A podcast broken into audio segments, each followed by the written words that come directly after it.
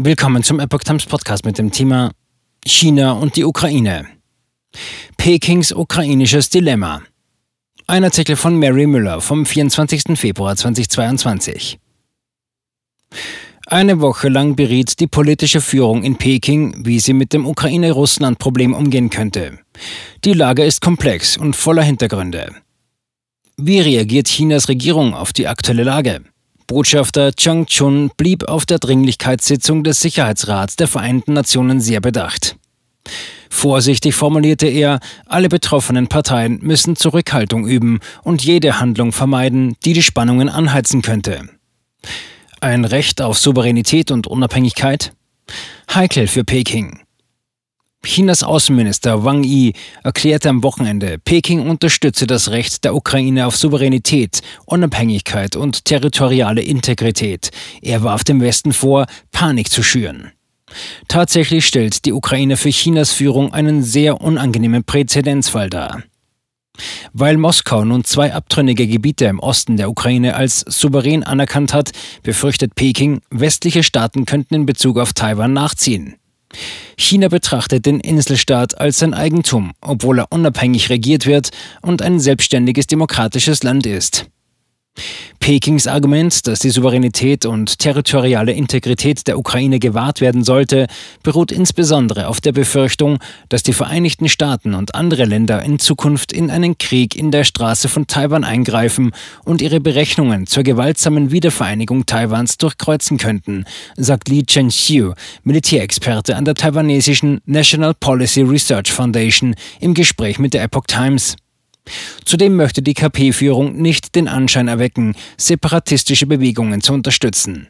Selbstständigkeit oder gar eine Abspaltung von Hongkong, Xinjiang oder Tibet von China lehnt die Partei ebenso ab. Peking kontert dies normalerweise mit völkerrechtlichen Grundsätzen der Nichteinmischung und der Achtung der territorialen Integrität. One Belt, One Road in Gefahr. Die Lage ist sehr komplex. Welche weiteren Faktoren gibt es? Für Chinas eigene Pläne in Zentralasien ist die russische Einmischung in den ehemaligen Sowjetgebieten gefährlich. Die Ukraine ist ein wichtiges Tor nach Europa im Rahmen der neuen Seidenstraße. Durch die Ukraine verlaufen das Schienennetz von One Belt, One Road gen Europa und gleichzeitig riesige Energiepipelines zur Sicherung der chinesischen Öl- und Gasversorgung gen Osten. In der Vergangenheit exportierte die Ukraine militärische Technologien nach China mit der Absicht, dass Peking nichts gegen die Ukraine unternimmt, wenn Russland gegen das Land vorgeht. Das betrifft Liaoning-Schiffe, Hovercrafts, Motoren für Marine und Luftfahrt sowie Radartechnik. Andererseits sind Russland und die KP Chinas sogenannte strategische Kooperationspartner und Moskau ist der zunehmende Einfluss Pekings in Zentralasien ein Dorn im Auge. Lange Beratungen in Peking. Chinas Führung beriet eine Woche über das Problem. Sieben Mitglieder des Ständigen Ausschusses der Regierung wogen ab, wie sehr Peking Putin unterstützen sollte und wie die chinesisch-russischen Beziehungen gehandhabt werden sollten.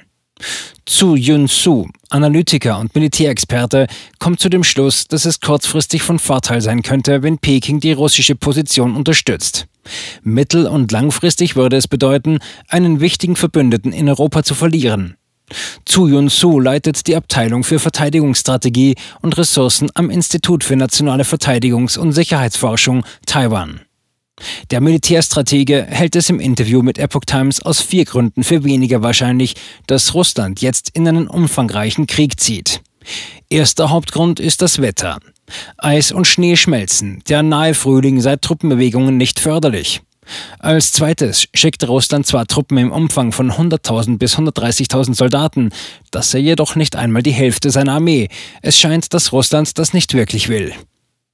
Die geografischen Bedingungen würden als drittes dazu führen, dass der Schaden enorm wäre und den Gewinn übertreffen würde. Die gesamte westliche Gesellschaft würde mit Russland brechen, wenn Moskau einen Teil der Ukraine besetzt. Das sei sehr ungünstig. Und viertens würde Peking wegen seiner Militärimporte aus der Ukraine in Verlegenheit kommen. Strategische psychologische Kriegsführung. Zu Yun-Su nennt zunächst nur zwei Varianten, mit denen Russland wirklich angreifen würde, um die Ukraine zu unterwerfen. Das eine sei ein sehr begrenzter Krieg, räumlich, zeitlich Truppen, das andere ein Luftangriff mit präzisem Raketeneinsatz. In historischen Zeiten gab es jedoch noch eine weitere Möglichkeit, die Russland als Vorbild nutzen könnte. Ein strategischer psychologischer Krieg. Das entspräche einer Art quasi militärischer Bedrohung, um Panik und Angst zu erzeugen. Egal ob Russland dieses Mal in die Ukraine einmarschiert oder nicht, es wird wohl auf eine Einschüchterungstechnik der Song-Dynastie zurückgreifen. Es wiederholt nur diesen paramilitärischen Ansatz, meint Zu Yun-Su.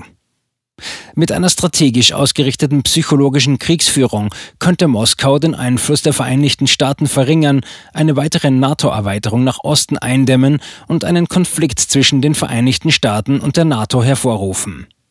Die militärische Expansion Pekings stelle zudem eine größere militärische Bedrohung dar als Russland. Würde sich Peking also entschließen, Russland in der Ukraine-Krise zu unterstützen und sich gegen den internationalen Mainstream stellen, dann würde es auf die chinesische Regierung selbst zurückfallen. Dann würde Peking selbst zum Feind für die westliche Welt. Mit wenigen Worten gesagt, Peking steckt in einem großen Dilemma.